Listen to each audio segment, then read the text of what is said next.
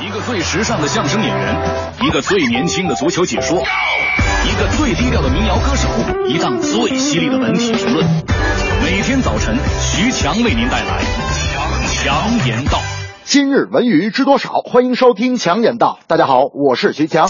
近日，快播软件传播淫秽物品牟利案继续在北京市海淀法院开庭审理。CEO 王鑫及三名高管无名张克东、牛文举出庭受审时，均否认有罪。检方指控，警方从快播公司服务器上共找到淫秽视频两万一千二百五十一个。王鑫辩称，快播公司只拥有硬件服务器，不具有上传、搜索、发布视频的功能，也不具有传播属性，所以从公司到他个人都没有罪。快播公司诉讼代表认为。快播公司本身无罪，所以不承认起诉书上的任何指控。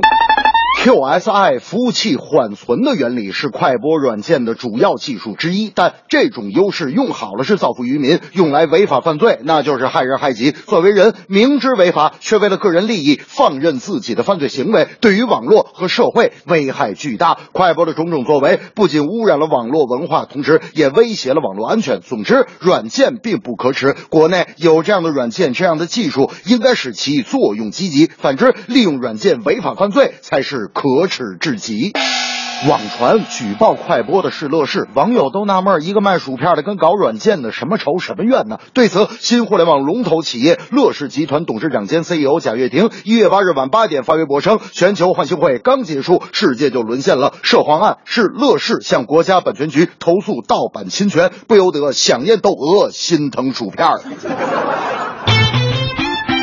一月十日是中国职业足球俱乐部历史上跨省市转让最后期限。近日，新华社撰文批中超转让乱象，题目为“转让大限即将至，魑魅魍魉请离开”。文中写道，在今年的转让中，依然有各种说情电话和给各级领导说好话的短信，甚至有人扬言要找高层领导通融。中国足球急需明正典型，刹住歪风邪气。而目前，中国足协已经叫停了两个中乙俱乐部转让的不合规现象。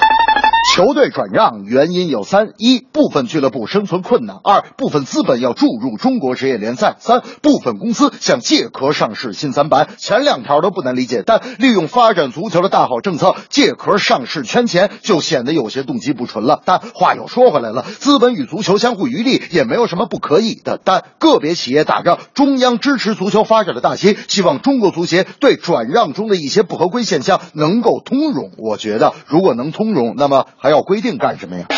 我跟大明最近就闹了一出转让风波。那天大明跟我说：“强子，我本着破罐子破摔的原则，把我那辆汽车以最便宜的价格转让给你。你当时也满应满许。可这两天你咋又变卦了呢？我告诉你，不带你这样的。”我说：“大明，红口白牙的，咱们可别冤枉人。我给你念念你当时给我写的转让手续。本车今天转让给徐强，今后凡是本车的一切保险费用以及历史遗留之一切罚款与债务均与原车主无关。你说这车谁敢要要？”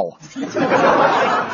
这正是软件技术本无罪，放任犯罪当忏悔。转让球队有期限，运作更要有法规。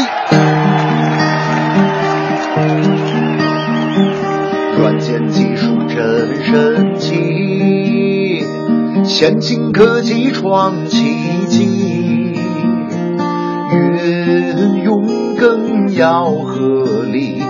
要达到积极的目的，球队忙着来转让，工作更要有方向，手续一定要到位，更需要遵守法规。